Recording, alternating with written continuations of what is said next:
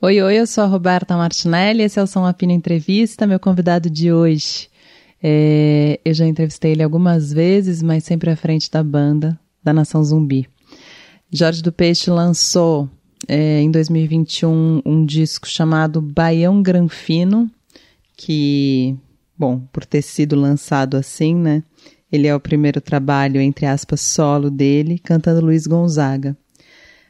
Com vocês, Jorge do Peixe. Som Apino, com Roberta Martinelli.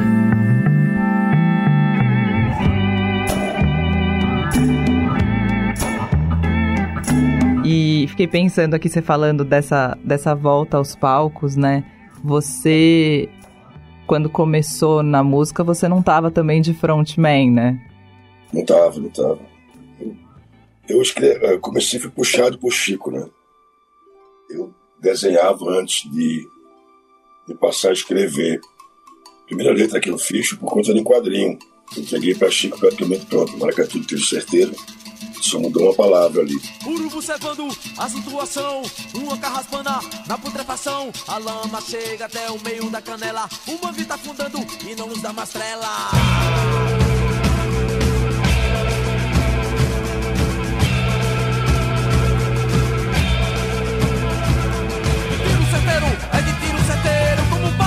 Sangue. Quando o gatilho é tão frio, quanto quem tá na mira. Colocado plástico passou para barro. Tem gente que é como, como plástico, é o toque de não se quebra.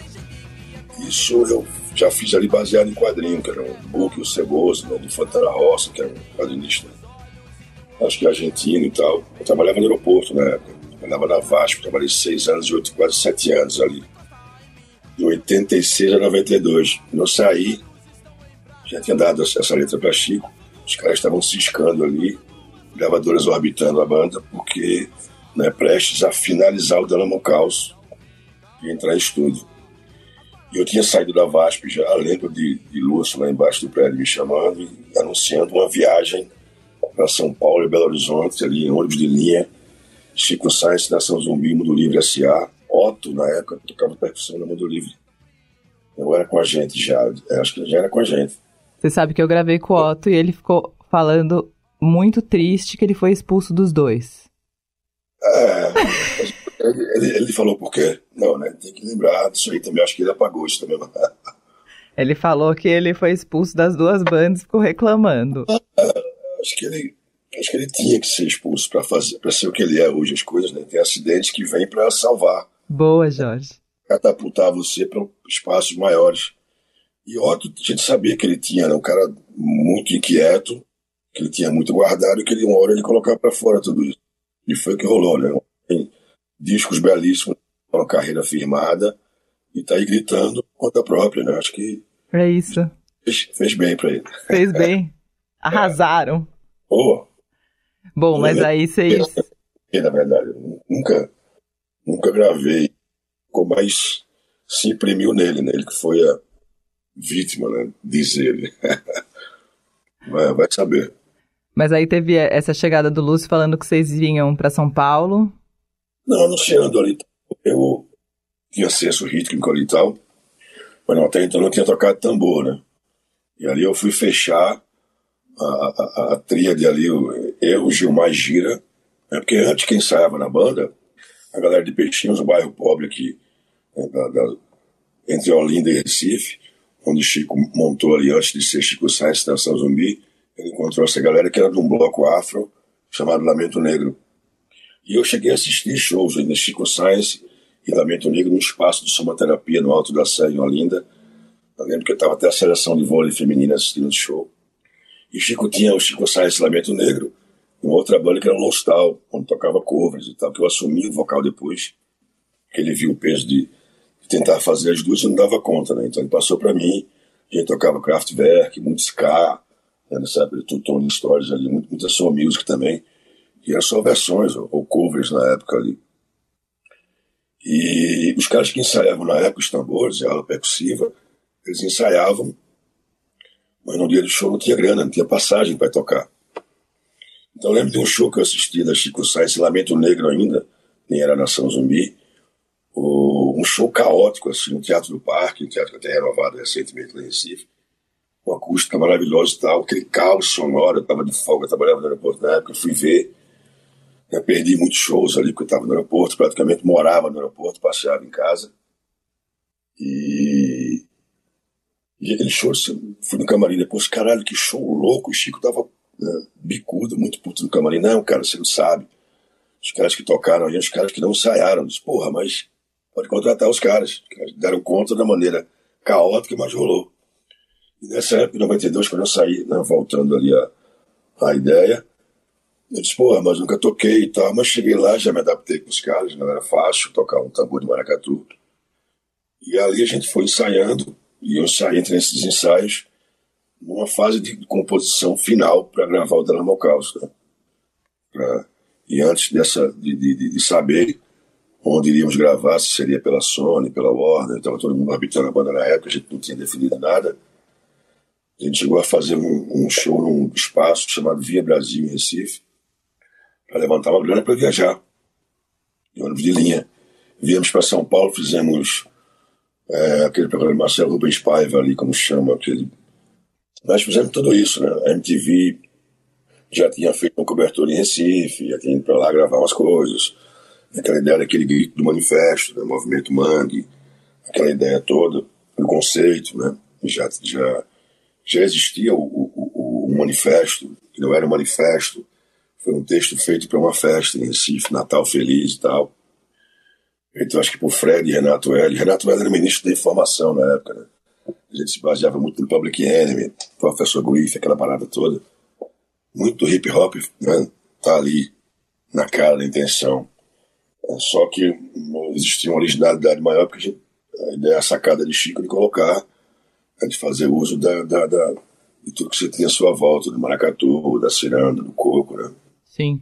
Isso aqui deu peso, porque até então, enquanto Lamento Negro, a galera que estava de peixinhos ali, até então o que é que se via na TV? Só se via na TV música negra baiana. Mas ali, Pernambuco sendo um estado onde concentra muita coisa, a ciranda, o coco, o maracatu, né, o frevo centenário, né, tanto o frevo quanto o maracatu né, são, são centenários ali e tal. Patrimônio material hoje em dia. Né, ali, mas a Recife sempre ficou muito longe de tudo. A Bahia era mais próxima. Lembro que depois que Gavai e tal, que a gente viajou, Chico Sainz da São Zumbi, e de 95, 96, os lugares que a gente fazia, as pessoas que bucavam show, a gente seguiu, talvez tenha seguido alguns lugares, não a maior parte, esse trajeto que todo mundo do Brasil fazia, os clubes, os, os... e onde a gente passava e aparecia os tambores, ah, sou da Bahia, eu disse, não, não é Bahia, é outra parada. Uhum.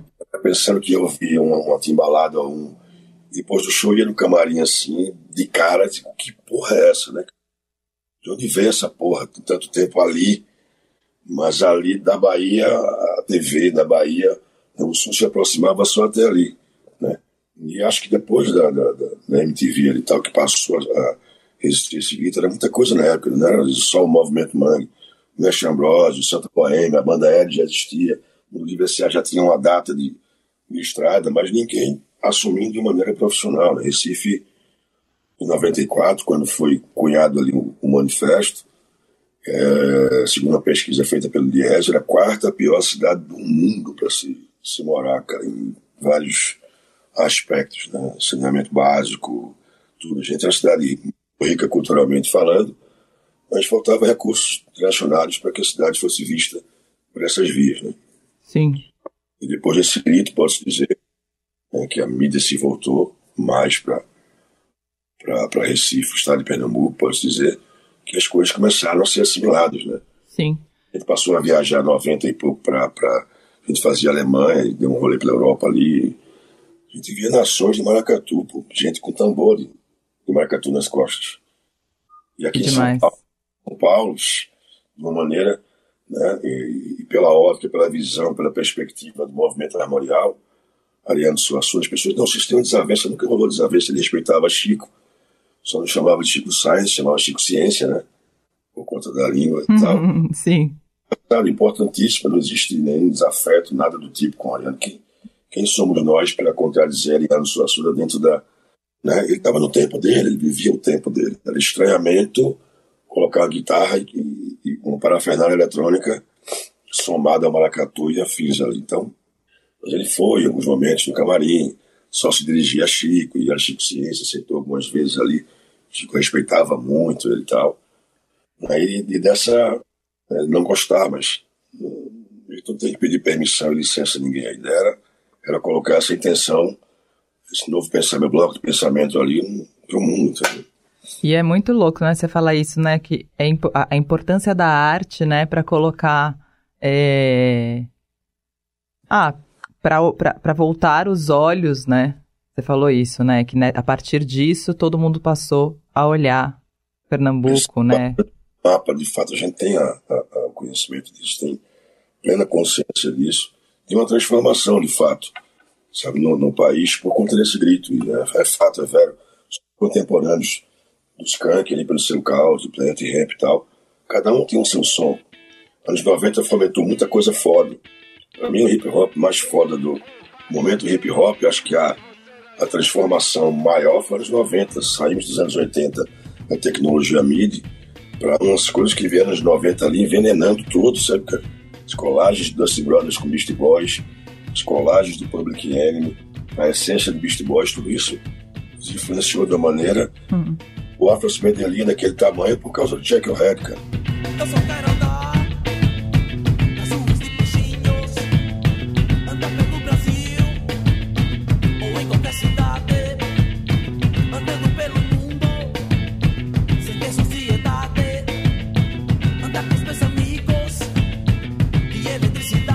Sim.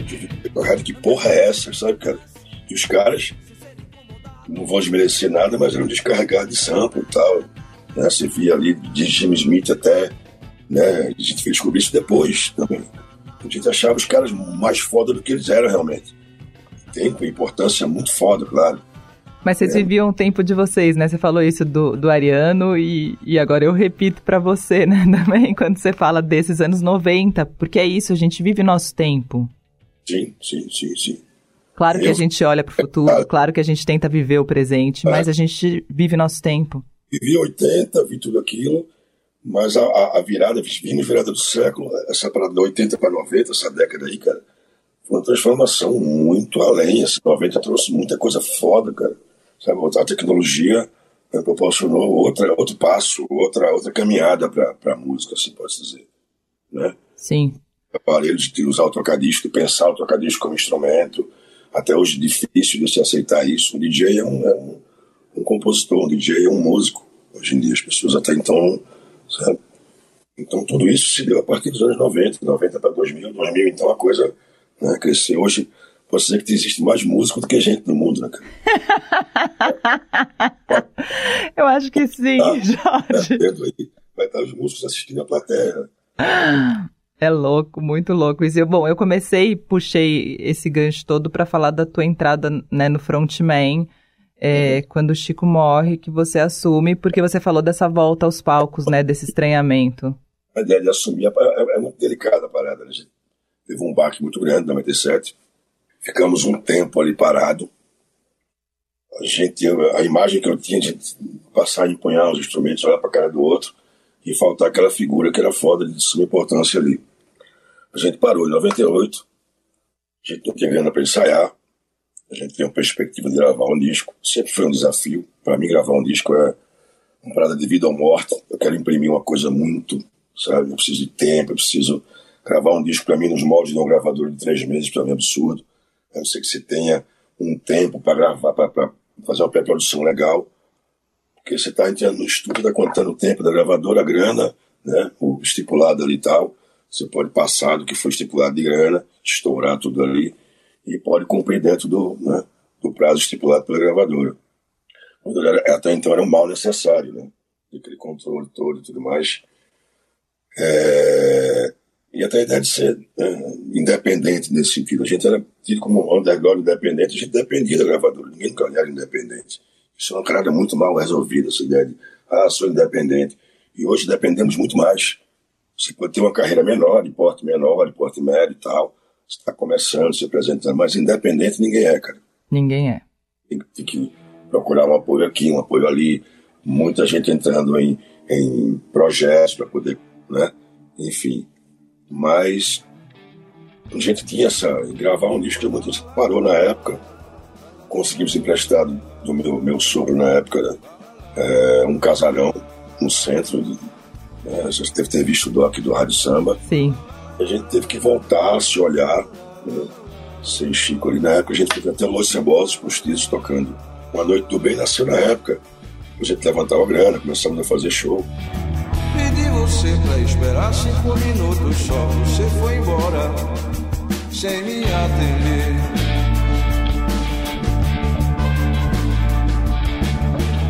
Sabe o que perdeu, pois você não viu, você não viu como eu fiquei. Fizemos timidamente ali, 98 para 99, quando começamos a gravar o, o. Mas nesse meio tempo a gente né, acabou fazendo esse projeto para levantar uma grana também, se manter de certa forma. Fizemos um show no Docas, na Praça do Arsenal, em Recife, uma noite do bem, alugando espaço para produção própria, assim como era também a gente discotecando antes. Né? A gente fazia os, uh, os panfletos, os filipetas, os amigos da bilheteria. Isso é o faça você mesmo, do it yourself. Era esse esquema, sempre foi dos anos 80 para 90. Né? As festas que a gente fazia shows no começo, era tudo nesse esquema. E a gente fez do, do bem e começou a rolar uma demanda muito grande do Los Cebosos rolou uma demanda, a gente chega, demanda de chegar ao ponto de gravar o disco, né? Jorge Sim. Ben, acho que o dele, a gente tinha feito um show no Sesc Pompeia, não lembro que ano, acho que Lenza soltou esse áudio ali na internet, acho que o filho de Jorge Ben ouviu e mostrou bem diferente, né? Uma parada mais soturna, não é aquela versão solar original de Jorge Ben. Tivemos que trazer pro meu tom de voz, mais baixo, falsete, nem pensar e tal. Mas a gente pirava na obra de Jorge Ben e foi o momento de se aproximar e tocar o que você gosta é delícia, né, cara? Então, a gente quando morava no Rio ali, Chico Sainz, Nação Zumbi, eu lembro que acho que Charles Gavan lançou uma coleção ali em CD de várias coisas do Brasil que até então você achava em vinil, né, só se fosse fuçar muito sebo, não lembro qual o nome, mas ele lançou ali Tábua de Esmeraldas, que é a obra inteira de Jorge Ben e outros artistas, né, de tanta gente que a gente não teria fácil acesso. Eu lembro que Tábua de Esmeraldas quase furou esse CD, Gira ouvia isso incansavelmente. A gente tem que pedir para mudar, muda aí, cara. Que nós morava junto no esquema de República ali na Santa Teresa no Rio. Foram vários lugares no Rio, nessa época de Santa Teresa, hein? O cara ouvia isso de uma maneira que ele cantava, além de ouvir, estava cantando alto as músicas, era foda. Tem os dias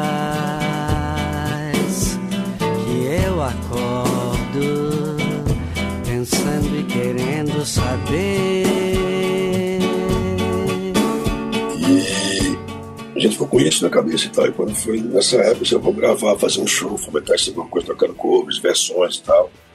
Aí veio de tocar Jorge Ben, noite do bem, né? Sim. Passou a rolar uma demanda. E nesse, em paralelo a isso, a gente começou a fazer o, o Rádio Samba. Fui na rua pra brincar, procurar o que fazer. Fui na rua cheirar cola, arrumar o que comer. Fui na rua jogar bola, ver os carros correr. Toma banho de canal quando a maré encher.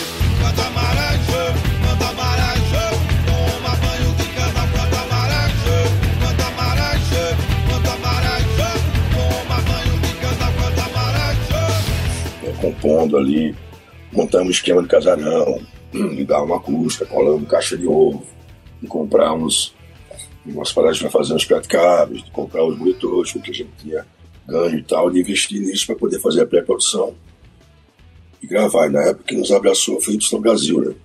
A YB. A YB. Kaká. Kaká produziu com a gente, né? Kaká foi paciente pra caralho, muito parceiro naquilo com a gente. E a gente teve que dizer, vamos parar, porque senão o disco ia ficar gigante. É um disco grande. Participações ótimas ali. Ali é Tamaracá, 04, Marcel Salu, né, tanta gente. E foi um disco que a gente teve que remar por conta própria e tal, né? E me colocar naquela situação. Quanto ao fato de assumir voz, era foda, porque era uma timidez muito grande. Subia no palco, ficava plantado com o mic na mão ali. Mas é isso, não é fácil subir num palco e, né, e ainda tinha uma cobrança de ter que cantar igual, coisa, porra, esse cara não é assim, cara. Vamos preservar a imagem, Chico é Chico, nós somos irmãos das antigas, a gente era b-boy, dançamos break junto e tal. Cada um, sabe, imprimiu sua, sua RG musical, sua perspectiva musical. Entendo completamente a cobrança, né? Pessoas dizer. E absurdamente a gente recebeu, na época eram cartas e bilhetes, eu chegava no casarão lá. Eu sei cantar igual a Chico, eu posso assumir isso. Era incrível isso.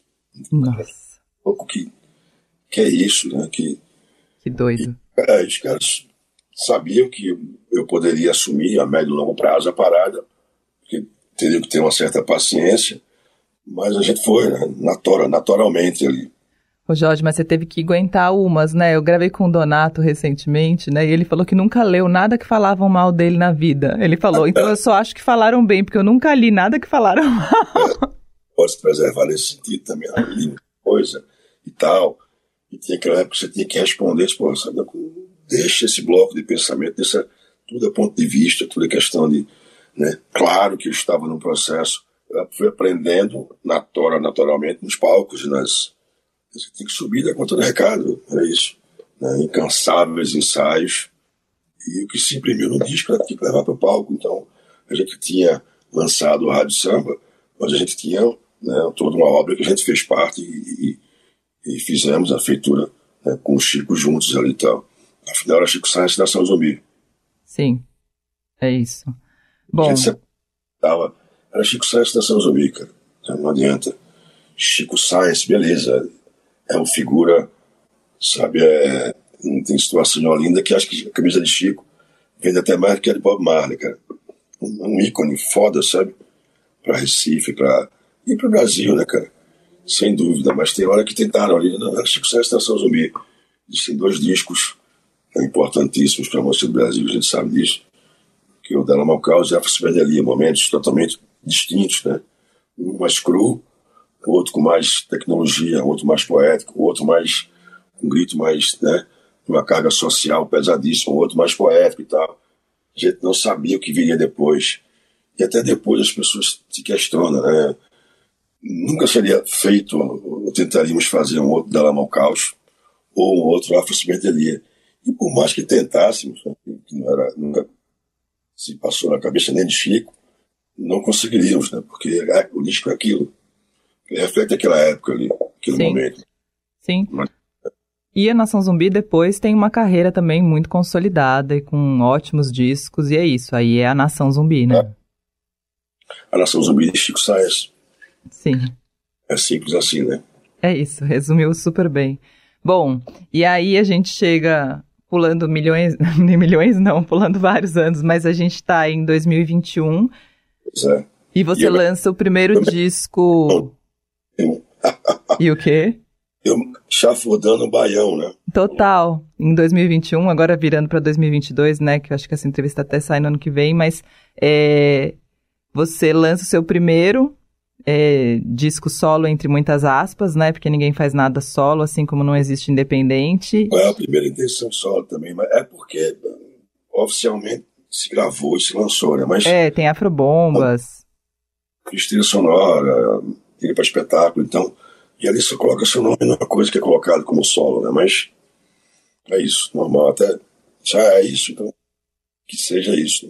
Mas você falou, né, que disco para você é uma questão de vida ou morte, né? Então imagino que esse também seja.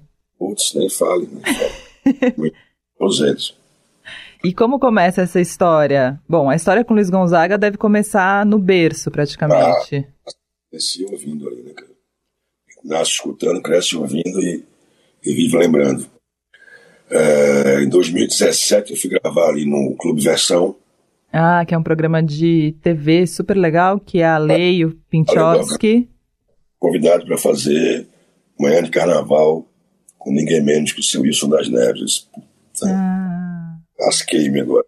Olá, que eu, eu, já conhecia ele de perto, a gente, quando abriu o show no Barbican Center em Londres, na Volta dos Mutantes, nós abrimos, mas nem parecia que a gente tinha feito nada porque ninguém estava ali para ver Nação Zumbi. Todo mundo queria ver Mutante. Eu lembro que eu vi a passagem de som mais foda da minha vida foi ver Arnaldo tocando ali.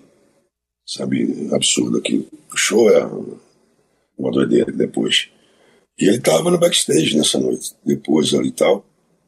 E a gente sentou, trocou ideia e tal. Eu nunca pensei que fosse chamado anos depois para fazer alguma coisa com ele. A gente foi cantar amanhã no Carnaval, de Bonfá, a convite de Fábio. Ali, Fábio é a direção musical, né? E, e ali foi a direção do programa.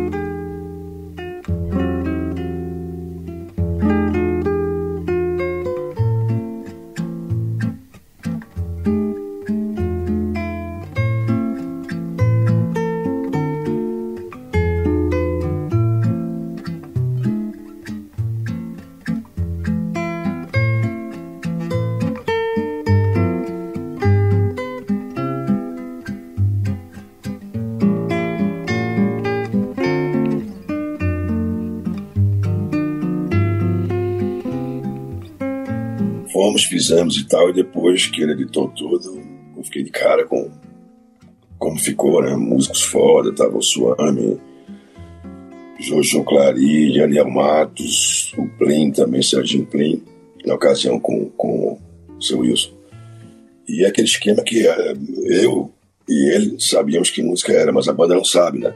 Então é criado o arranjo no dia, existe uma conversa e tal. E eu lembro que o Baião também foi assim, a gravação, porque os caras fizeram breves ensaios e arranjos certeiros. Né? Vou chegar lá. Voltando para seu Wilson, depois que gravou isso, ele me fez uma pergunta depois que ele lançou, mandou um pedaço da, da, da, da, da música, um pedaço do vídeo. Eu disse, caralho, ficou muito bom e tal. E ele fez, pô, eu produzi alguma coisa sua, né? autoral, cantando outra pessoa.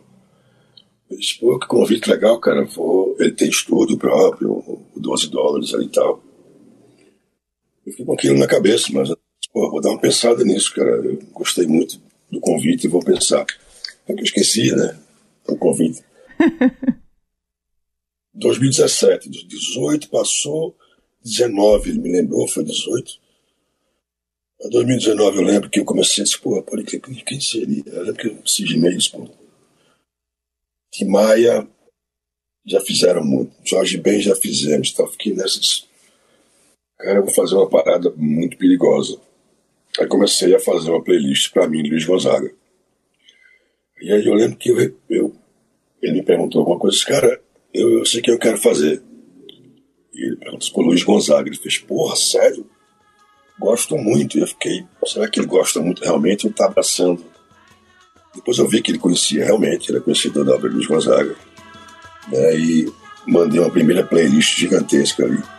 Ele foi limando, já no papel de produtor, que tem isso, né? De tirar a gordura das coisas e tal. E aí ele me mandou uma outra, aí bateu com a outra, disse, pô, isso aqui é legal, isso aqui é legal, e fui vendo, e mandou coisas que eu não conhecia, tipo, Rei Bantu eu conhecia. Meu avô lá foi rei Bantu, mas aqui eu sou rei do maracatu. Fiz, eu fiz meu reinado, fiz meu trabuco, lá nos canaviados, meu Pernambuco. Eu não tava gravando, porque ele fez, pô, peixe, eu tenho esse vídeo, mas você nunca me mostrou.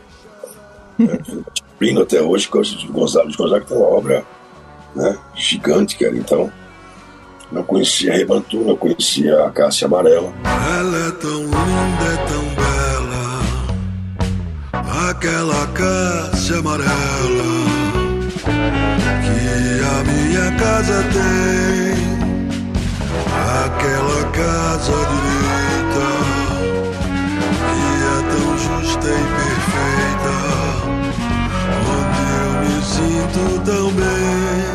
Mas é isso, então quando ele mandou essa segunda playlist, cara, eu já fiquei nessa, a gente foi limpando mais, né?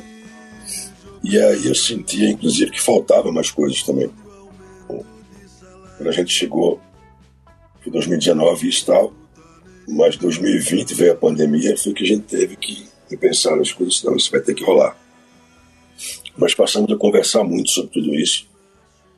E a partir daí, de falar sobre o que seria o repertório, o suposto repertório do disco, que é compor disco.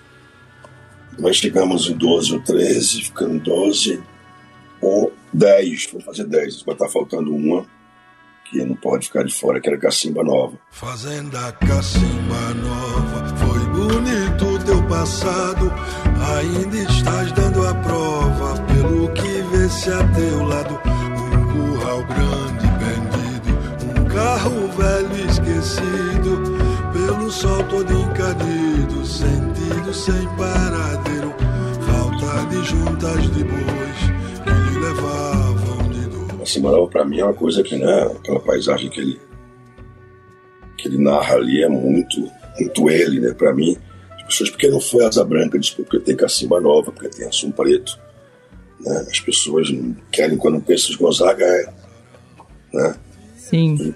É, então uma obra, músicas que dá pra fazer três discos, ou Sim, e você misturou bem, né? As músicas.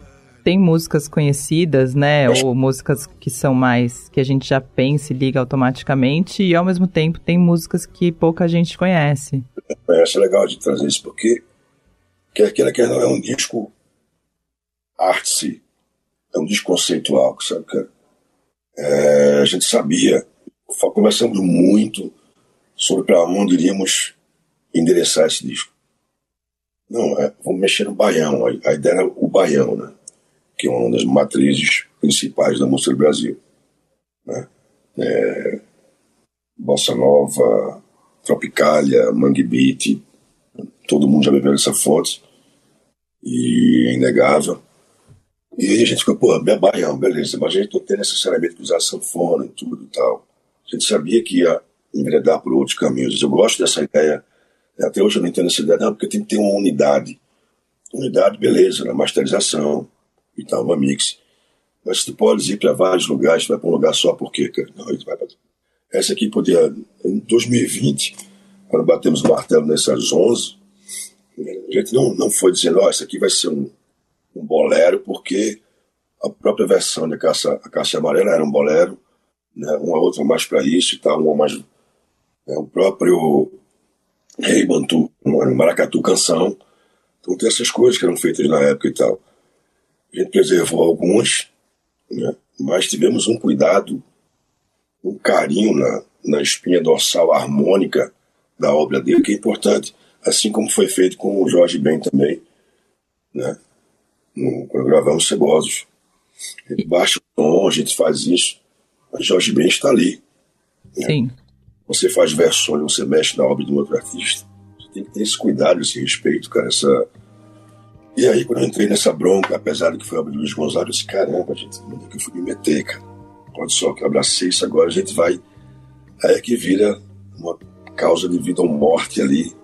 A gente passou 2020 confabulando, mostrando referências, desde aquele disco gravado de Chico com esse Alto Exilou, com Morricone, aqueles, aqueles coros femininos me encantam de uma maneira muito foda, né? Io faccio samba amore fino a tardi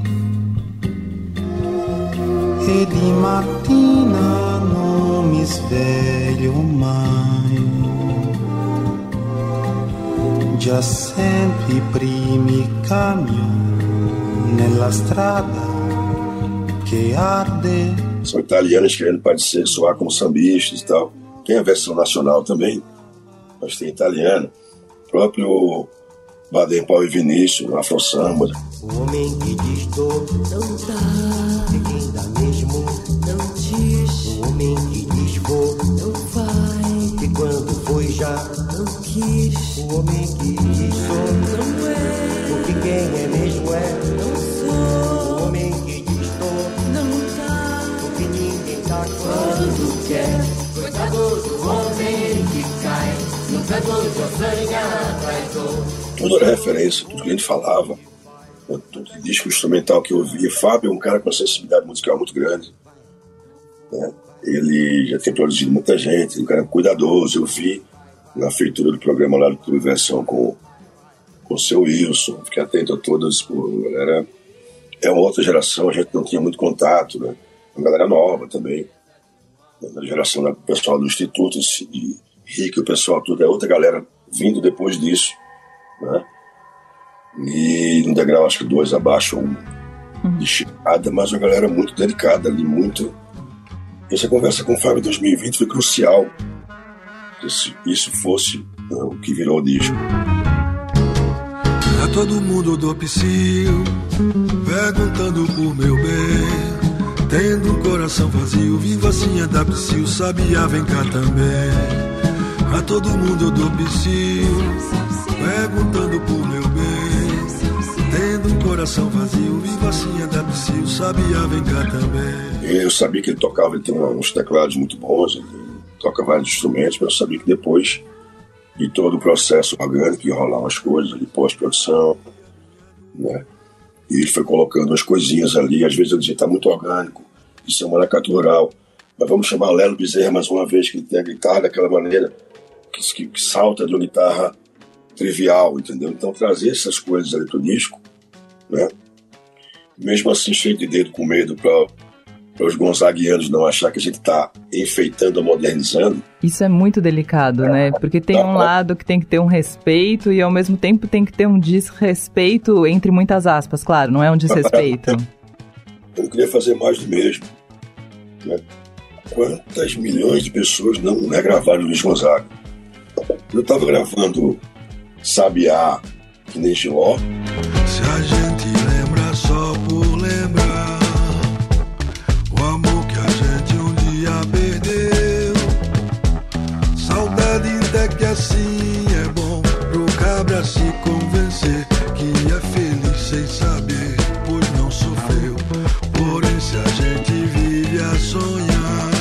A música é completamente diferente do que até então foi feito. De versões e tal.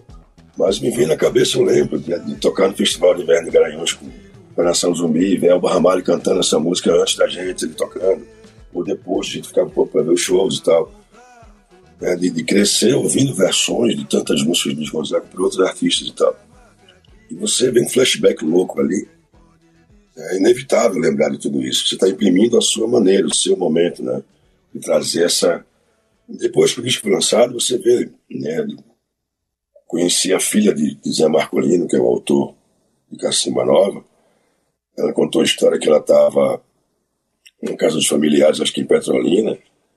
Disse, ah, Jorge já era metade choro e visitar os parentes lá. Cresci naquela casa e tal. E no meio da conversa com os familiares, meu filho me manda, ouve isso, mãe. Era a versão de Cacimba Nova do Baião Granfino. Que é isso? Estou acreditando quem é essa pessoa. Não me conhecia. Né? Não, jamais eu ouvi Nação Zumbi, né? Era outra... Ela também escreve, né? E guarda ali, conta histórias de Zé Marcolino, é parceiro de Gonzaga. Então, ela me disse, existem grupos e grupos no WhatsApp, outros na rede de gonzaguianos, que aceitaram esse disco uma maneira, né? Por mais que tenha uma linguagem mais moderna, né? as pessoas abraçaram, dei entrevista para rádios aí no interior, eles estão pedindo muito, né? A maneira nova de ouvir Luiz Gonzaga, até então, porra, e preservar até a maneira dele cantar, cara, porque era aquilo, né? Eu lembro que naquela biografia autorizada dele, naquela Dominique Dreyfus, eu acho, eu esqueci o nome do livro agora, pela Brasiliense, a, a, a mãe da francesa, que veio do Brasil, né, ligava para a França e dizia: tem um caboclo aqui que canta de uma maneira que eu nunca vi na minha vida. Era Luiz Gonzaga. Mas que eu não entendesse, mas ele cantava com melancolia, com maneira única. Aquele lamento dele de cantar, né, de cantar o, sertão, de cantar as, as, o pesar, as lamúrias ali e tudo mais. Ele imprimiu aquela maneira de cantar. Quando olhei a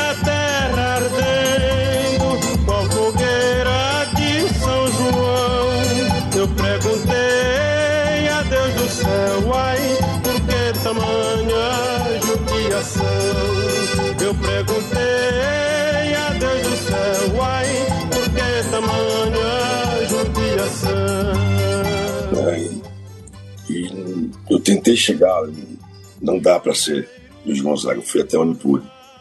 Mas tentar prezar por aquilo também, a interpretação dele.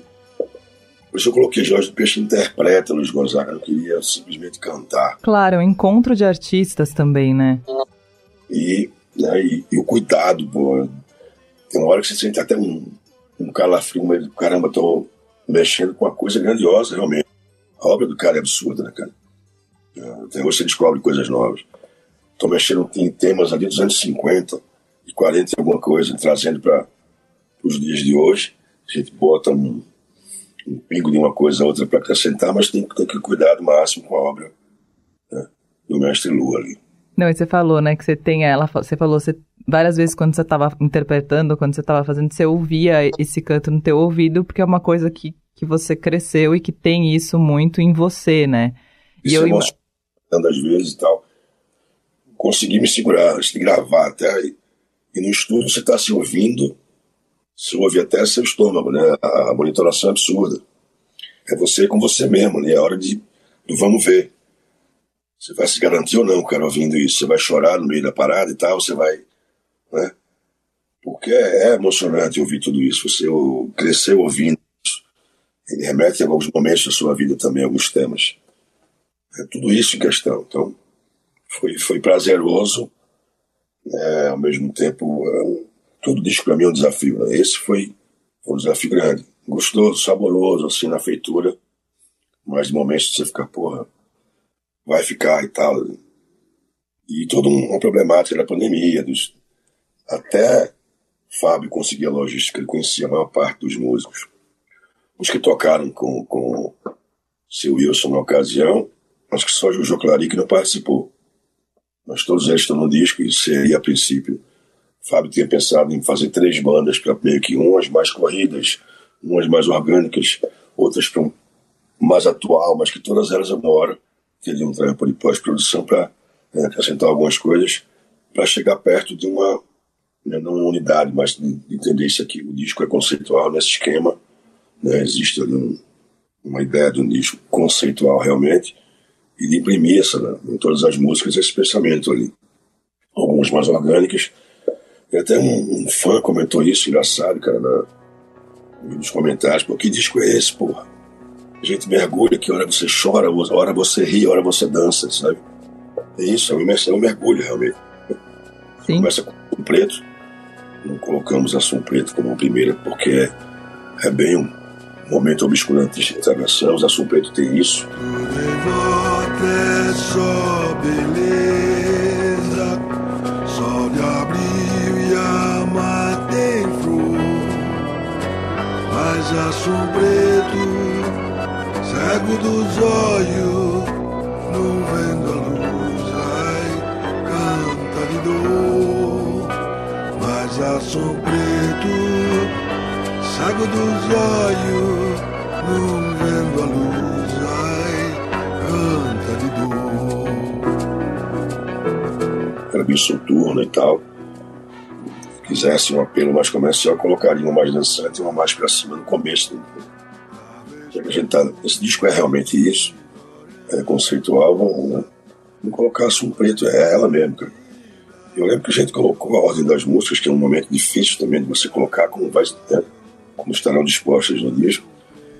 É, a gente só mudou uma ou duas vezes uma composição de duas músicas que aí a gente bateu a sequência é essa, você olhou, olhou, olhou. Um momento também complicado, né? Você vai ficar ali né, para a eternidade. Esse caramba, é isso, é isso, é isso. Ponto. Ficou. E depois de pronto, você escuta seu disco? Escutar muitas vezes, tem que cantar muitas vezes, ensaiar, a gente tem. E depois de ouvir, né, com uma satisfação maior de ouvir ele masterizado, mixado, porra. Você está ouvindo ele fragmentado, você está ouvindo ele em partes e tal. Um Frankenstein ali em curso, mas depois que você ouve ele masterizado, então você quer ouvir ele em casa, no speaker, você quer ouvir no headphone, você quer ouvir ele cantando, vai ver como é que soa. Então, né, você ouvindo dentro do estúdio é uma coisa. Você ouvindo um disco caminhando na rua com outras interferências é uma outra coisa. Se ouvir um som no speaker menor é outra parada. Então, se ouvir um aval de um amigo, você vai prestar atenção em outras características dos temas. Então, né, a gente tem que ouvir, não dá para fugir de você mesmo. e o quão próximo você acha que dá pra gente chegar perto de um artista? No seu caso, falando de Luiz Gonzaga, ou a gente de você, no caso? ah, do disco? É, o quão próximo você consegue se aproximar, né, de um artista? Ah, o quão próximo você chegou de Luiz Gonzaga, ou quão próximo a gente pode chegar de você, né? Total, total. Não, foi um mergulho, né, cara? Tem aquela ideia de você mergulhar na obra e ler a respeito e tal, pô, eu quando o Luiz Gonzaga faleceu, em 89, eu trabalhei no VASP. Estava no aeroporto quando o corpo dele chegou para ir para Exu. Eu nunca vi aquilo no aeroporto. Os caboclos ali que nunca tinham entrado no aeroporto até então, mas estavam lá para esperar o corpo dele chegar. Dez dias depois, minha primeira filha nasceu. Isso tudo comecei a fazer analogia depois. Caramba, olha só, cara. Isso isso. Aí eu não imaginei. A gente não sabe a dimensão. Dá para mensurar do que é Luiz Gonzaga realmente. Sabe? É coisa absurda. Então, trazer isso ainda tinha esse, esse papel, essa importância, cara, de trazer Brasil pro Brasil, né? A gente tava num momento louco e. É, de Brasil que, muito distante do Brasil, é, né? Eu acho. Eu acho. É, embora a gente viva um momento que, que, mesmo a pandemia não empatou artistas de lançarem seus discos. Cara, eu nunca vi tanto lançamento na minha vida. Eu lembro que quando existem uh, vários perfis legais aí, blogs, que mostram ali os discos lançados nas sextas, lançados nas quintas e tal. Eu fico de cara com a quantidade de discos lançados, assim. Eu lembro quando foi lançado o meu, não lembro exatamente qual foi o perfil, que lança ali no carrossel vários discos. Caramba, olha só quantos, né? Nesse momento de você ali, enquanto avatar, estamos nessa vida onde o artista tem essa autopromoção, autoprocamento, né? auto tudo, e às vezes achar que está tendo um alcance por aqui, mas os algoritmos encaminham você para puta que pariu, você às vezes nem vai para canto nenhum. Então é tudo muito de dúvidas e certezas, mas a arte está aí para dar esse grito, para movimentar, para acordar, para salvar. Né? Na pandemia, a arte, a arte salvou muita gente, arte, né? seja os DJs ali fazendo lives, seja músicos fazendo ali lives, né? com esse estranhamento do, da, da, de shows remotos. Né? Isso até se né, instaurou agora daqui para frente. Quem tiver no lugar vai ver presencial, quem não, acho que vai ficar ali, que assistir um show remoto, né? Sim. Uma maneira, talvez mais uma via do artista ganhar, porque está sendo transmitido, quem está transmitindo está ganhando também. Acho que esse debate logo menos vai ser colocado, né? Porque, assim como as plataformas, que é uma parada muito grande, ganha muito em cima do artista, um atravessador, um grandíssimo filho da puta, ao mesmo tempo leva você em lugares que você não chegaria num curtíssimo espaço de tempo. Está sendo ouvido em Helsinki agora, no fim dos pinhastos do planeta, por conta disso. Né? Numa rádio, talvez pensasse que seria uma mídia morta? Quantas mídias não morreram? A rádio não morre, a TV não morre, a internet não mata a TV, assim como a internet, os podcasts não matam não a rádio, cara. Né? Não, a gente vai acumulando. Exato, exato. Existe uma... É, os links vão se, se, se... É uma somatória, né? Sim. Uma produção de outros, outros monstros, posso dizer. Sim. É, vira e mexe, na conversa a gente volta para o momento da VASP, né? E que eu acho que é um momento muito inicial de, de descobertas de carreira, acho que até tua descoberta com a arte e a tua virada, né, para ser um artista, né? Você acha que hoje você está no lugar que você queria chegar? Você imaginava que você chegaria aí? Cara, a gente sempre foi muito colado em música. Né? A gente, Chico também, a gente era rato de sebo. A gente tem uns amigos na época de b-boy, a gente assistia Beat Street ali, e breakdance, a gente dançava, amigos gravavam fitas cassete, gravaram em programas de ondas curtas, com um chiado quase mais alto do que a música, mas aquilo era um cartucho de informação pra gente, sabe? E dançar com uma música que a gente via em determinado filme, Aquela música It's Just Begun. Watch me now.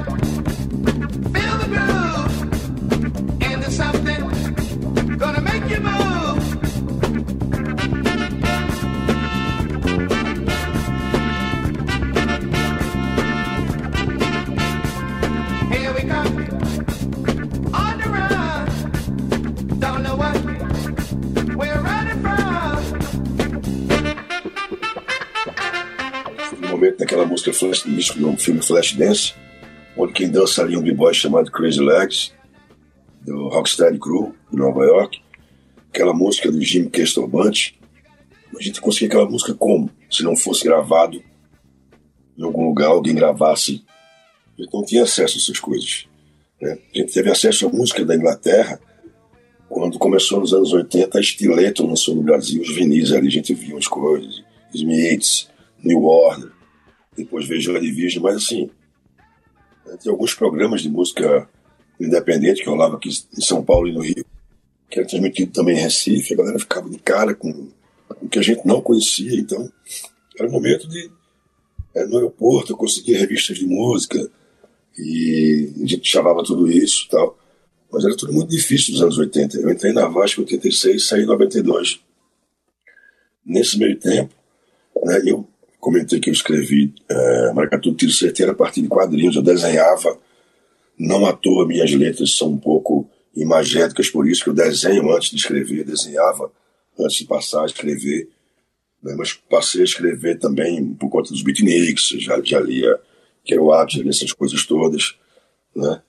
É, enfim, trabalhava no aeroporto, tinha acesso a uma par de coisas ali em termos de música. O cara era puto, porque eu abria as revistas gringas, que era tudo plastificado ali, tirava o plástico para ver, já entrava em atrito com o dono da banca. Senão eu tenho que ver, a gringa é cara e eu tenho que saber o conteúdo para poder comprar.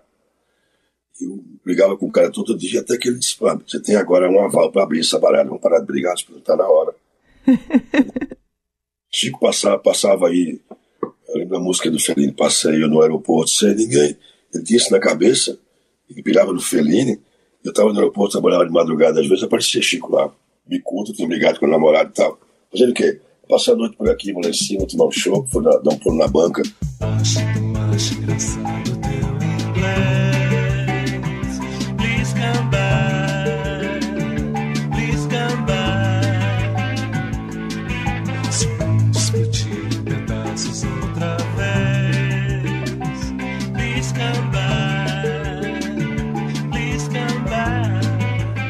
Ver ali umas, uns conteúdos, um material ali.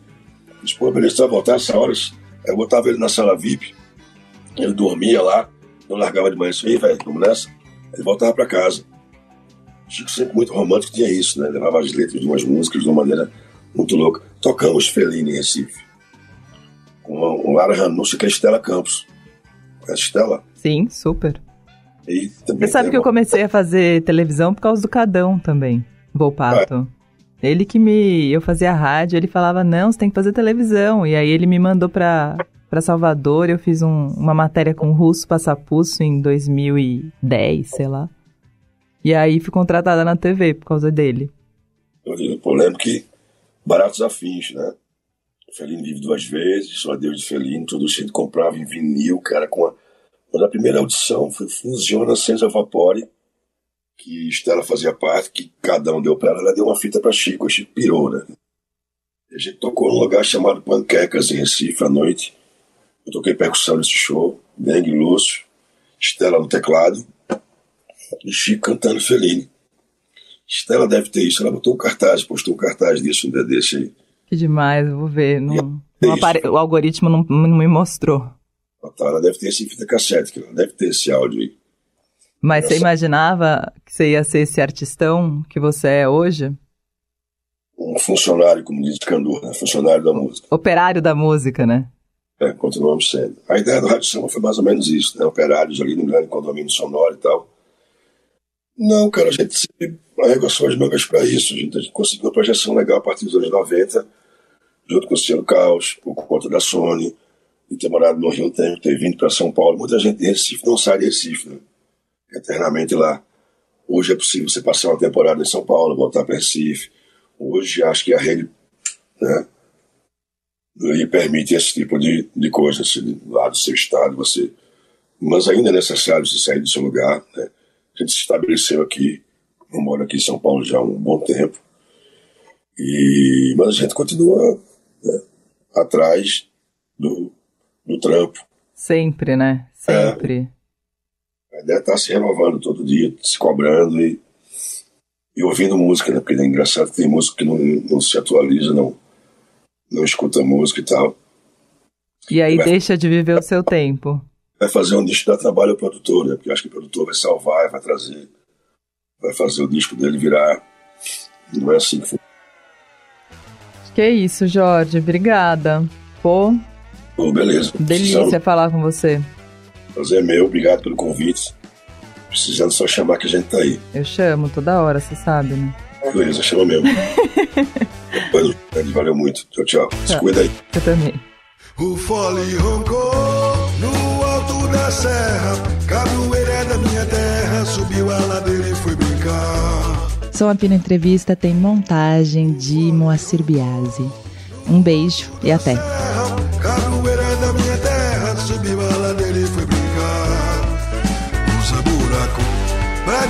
Chico Manco. Cabra macho, bode branco. Todo mundo foi brincar. Maria doida, Margarida Flores Bela. Muito triste na janela. Não dançou, não quis entrar. Isso é eterno.